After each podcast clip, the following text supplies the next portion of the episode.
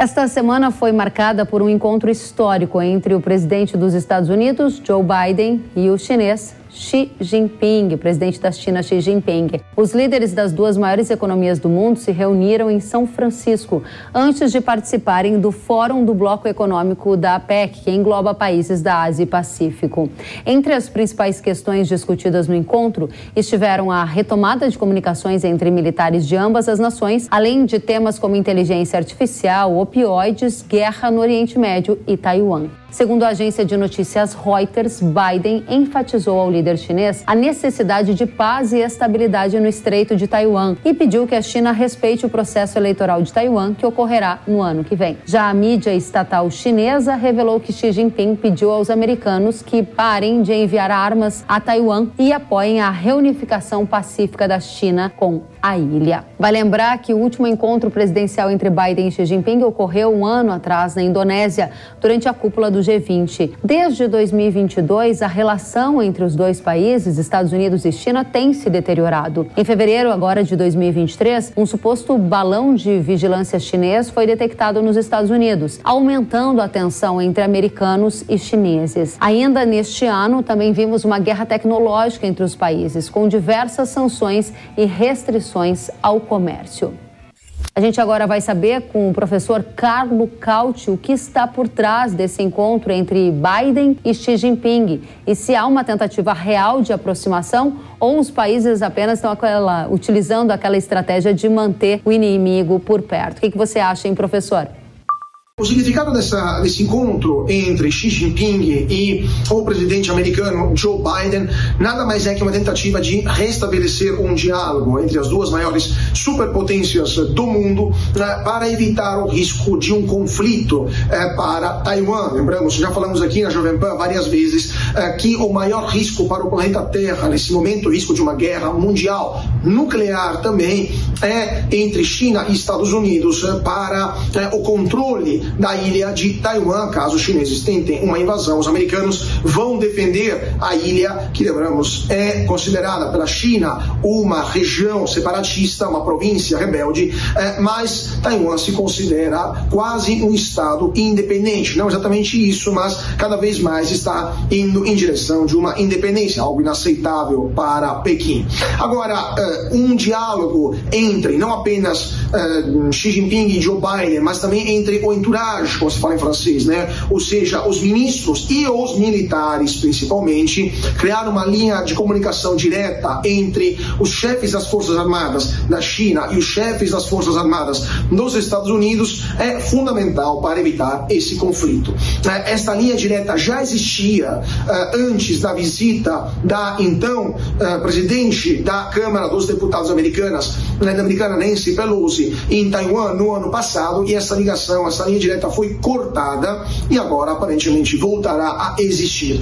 É um passo para trás uh, em direção, uh, na direção de um conflito, então temos uma de-escalation, né, uma redução das tensões que continuam ainda muito elevadas. Interessante, professor. Agora, na sua opinião, esse encontro ele realmente muda algo na geopolítica mundial? Dificilmente esse encontro vai ter mudanças significativas na geopolítica global, porque a China vai continuar com seus esforços eh, de se tornar a potência número um do mundo. Os americanos vão continuar na tentativa de limitar ou pelo menos a reduzir a velocidade, né, a atrapalhar esse crescimento, né, e isso vai criar atritos, se não por Taiwan, também em outros outros contextos, inclusive no Brasil. Por exemplo, o Brasil terá que escolher um dia entre uh, a inteligência artificial chinesa ou americana. Uh, já teve que fazer uma escolha muito parecida no caso dos 5Gs. Agora está escolhendo, por exemplo, qual será o modelo de carros elétricos que utilizará. E os chineses partiram na vantagem, saíram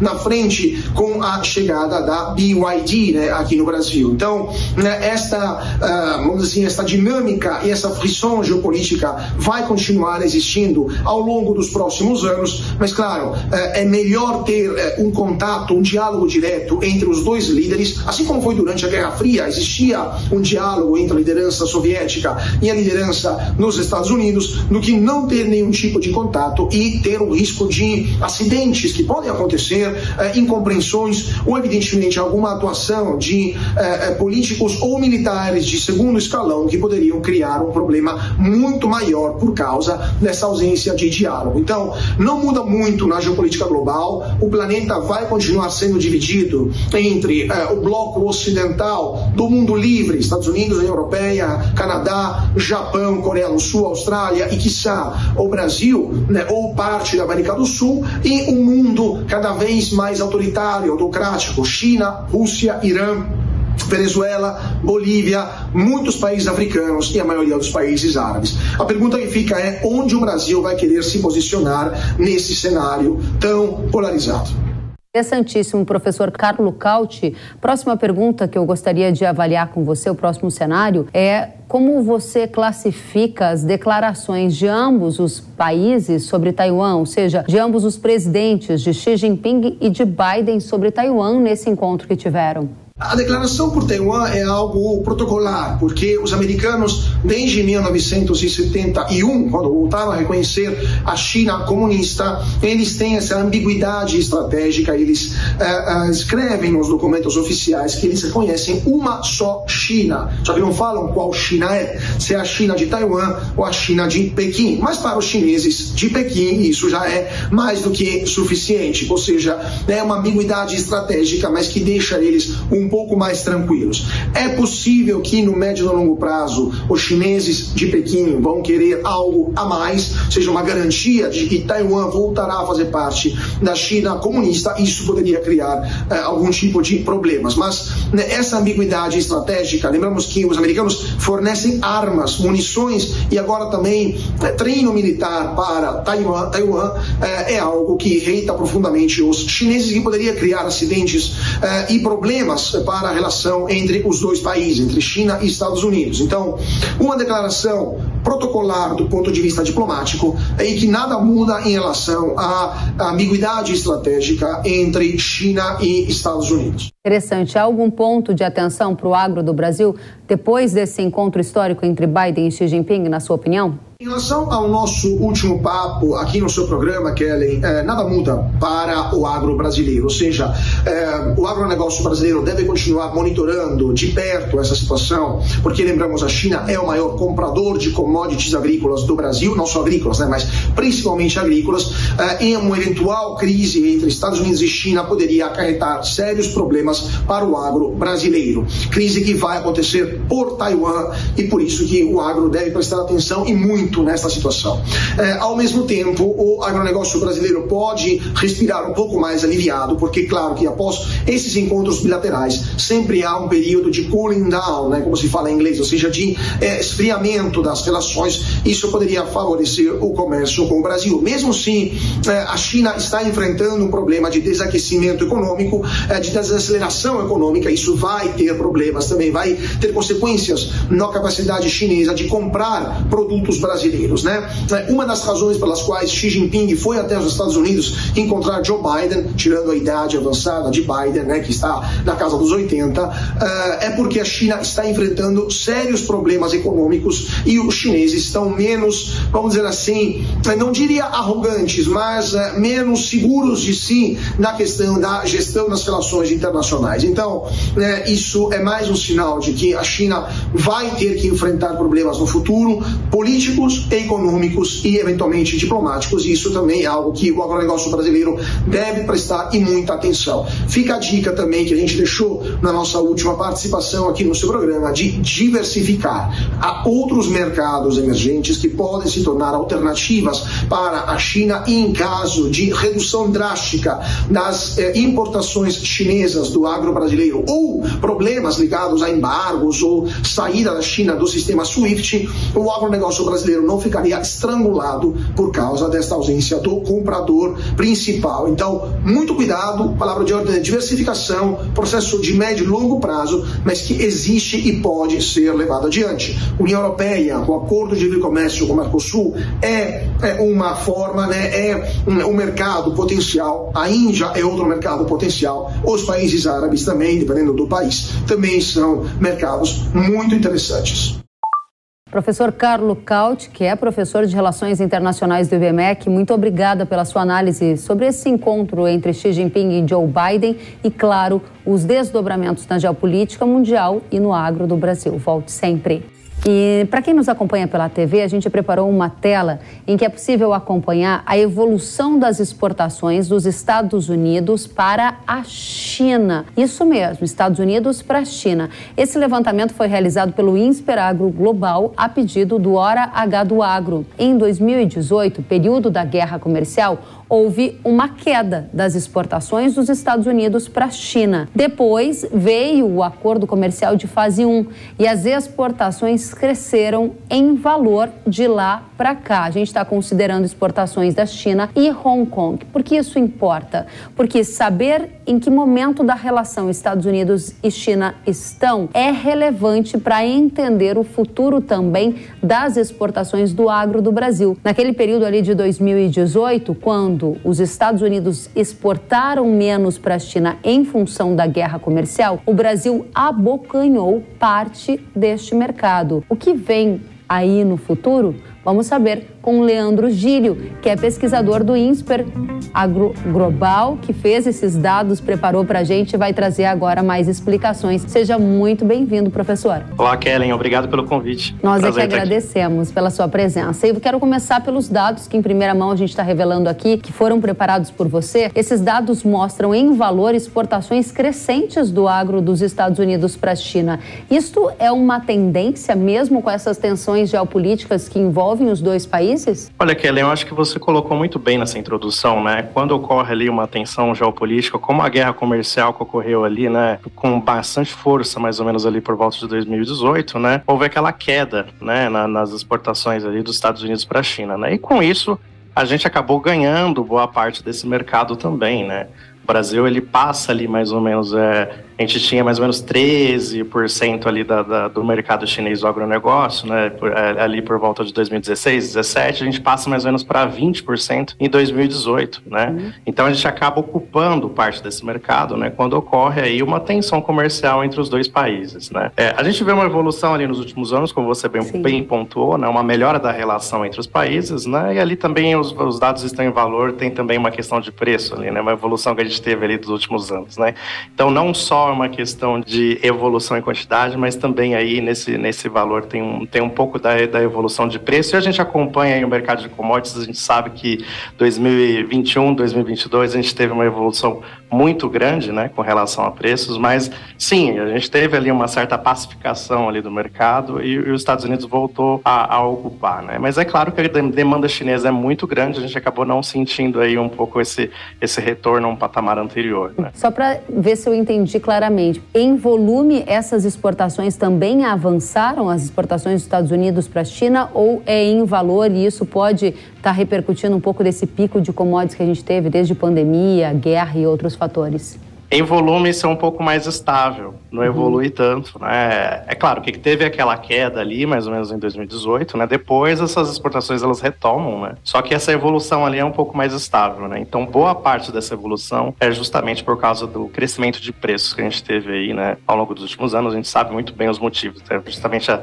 a, a, sequência, né, pandemia e guerra, né, trouxe aí esse, esse mercado um pouco mais, mais complicado aí com relação a preços, né? Perfeito. E também trouxe um incentivo aí até para a China é, não criar eventualmente problemas aí de abastecimento, né, inclusive comprar um pouco mais aí dos Estados Unidos também. Então, só para a gente passar a régua nesse tema e aprofundar para a nossa audiência, a gente está colocando aqui que a exportação agro dos Estados Unidos para a China é crescente. De fato, ela é em valor, pelo menos ao longo desses últimos anos, como a gente mostrou aqui. Em volume, você disse que elas continuam praticamente estáveis. Qual é a conclusão que você chega nesse momento? As tensões entre na geopolítica entre Estados Unidos e China continuam elevadas, né? Envolvem guerras tecnológicas, Taiwan e outras questões que a gente abordou aqui. No comércio agrícola é uma relação que tem se mostrado, digamos, estável ou sustentada? Qual é a sua definição para a gente entender os impactos aqui para o agro do Brasil? Se há oportunidade ou não de abocanhar um pedacinho desse mercado?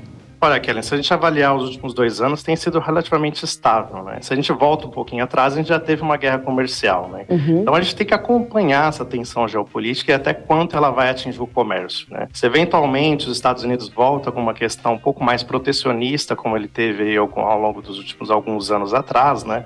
A China provavelmente vai ter alguma retaliação aí em termos de comércio também, né? Então isso a gente tem que ficar atento, né? Porque isso pode abrir um pouco mais os mercados, uhum. digamos assim, para o Brasil e tem se mostrado aí como um fornecedor bastante confiável, né, em termos de comércio e também conseguindo atender aí a demanda crescente chinesa também. Excelente. Agora, quando a gente olha para esses dados que você preparou para a gente, Gílio, a gente quer saber quais são os produtos que foram mais exportados desde a época ali do acordo de fase 1 da guerra comercial, que começou em 2019, até agora 2022, que a gente viu o maior patamar dos últimos anos nessas exportações dos Estados Unidos para a China, o que está liderando a lista dentro dos produtos agro? Olha, é importante a gente observar o movimento aí de tensão né, geopolítica entre esses dois países e principalmente sobre o enfoque do comércio, justamente porque o Brasil e os Estados Unidos são relativamente concorrentes né, nesse mercado. Né? Então, quando essa tensão um pouco se eleva entre os Estados Unidos e a China, a gente tende eventualmente a ocupar esse mercado. Né? Então, os Estados Unidos é, exportaram para a China principalmente soja, né, milho, produtos florestais, algodão, carne bovina. Então, são justamente produtos que compõem a nossa pauta de exportações também. Né? O principal produto que lidera aí é a soja né?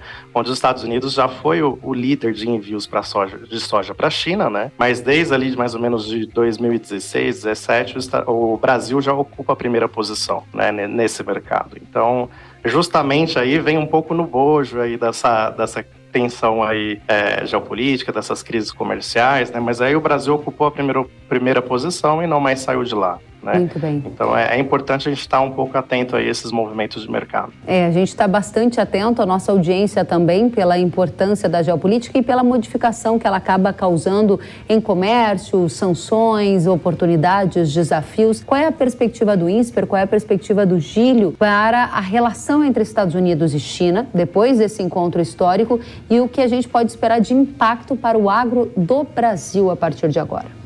É importante, né? Porque, é, como você falou, né? Toda a audiência está por dentro, todo mundo acompanha, todo mundo inserido nesse mercado uhum. acompanha essas relações, porque justamente a China é o nosso principal mercado consumidor. Né? Cerca de um terço aí das nossas exportações elas vão em valor aí, elas vão para a China, né? Então é um mercado extremamente relevante para o Brasil e por isso que a gente tem que estar sempre atento a esses movimentos, né? Como foi destacado aí pelo professor anteriormente, é, justamente essa, essas tensões é, com essa reunião aí acabou se acalmando um pouco, né? É, esfriou um pouco, digamos assim, essa tensão, mas a gente vê que na verdade o contexto geopolítico global ele está se escalando aí para um movimento mais tenso, né? E a questão ali muito mal resolvida de Taiwan, né? E justamente essas guerras que ocorrem, né? Fora do contexto Estados Unidos e China, mas cada um eventualmente apoiando um lado, né? Então isso daí vai um pouco escalando essa tensão geopolítica e o nosso a gente tem que ficar atento se isso vai se reverberar em termos de comércio.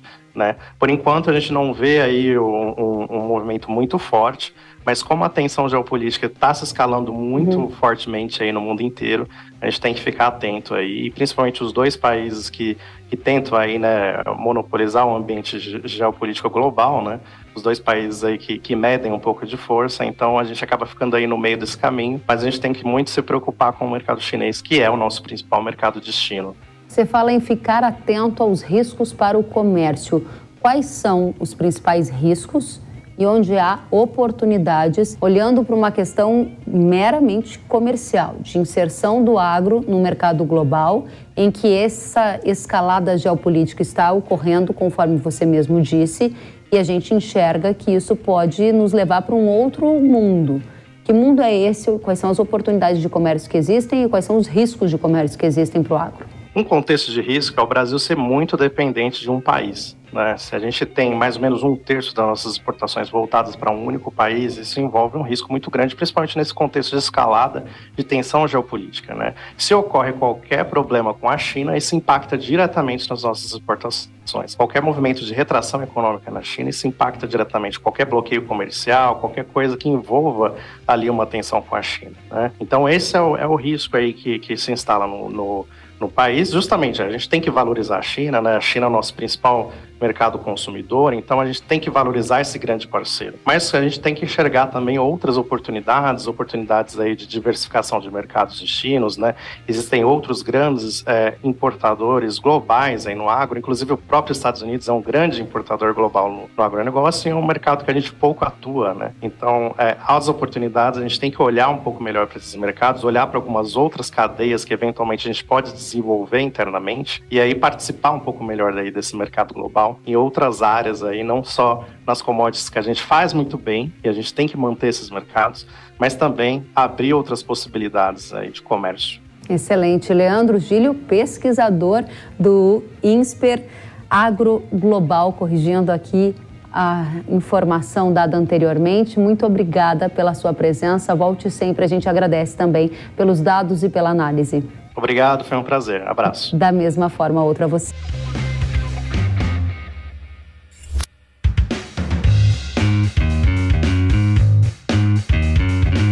Que bom que você gostou da entrevista e ouviu todo o conteúdo. Se quiser acompanhar as atualizações, siga kellen.severo no Instagram.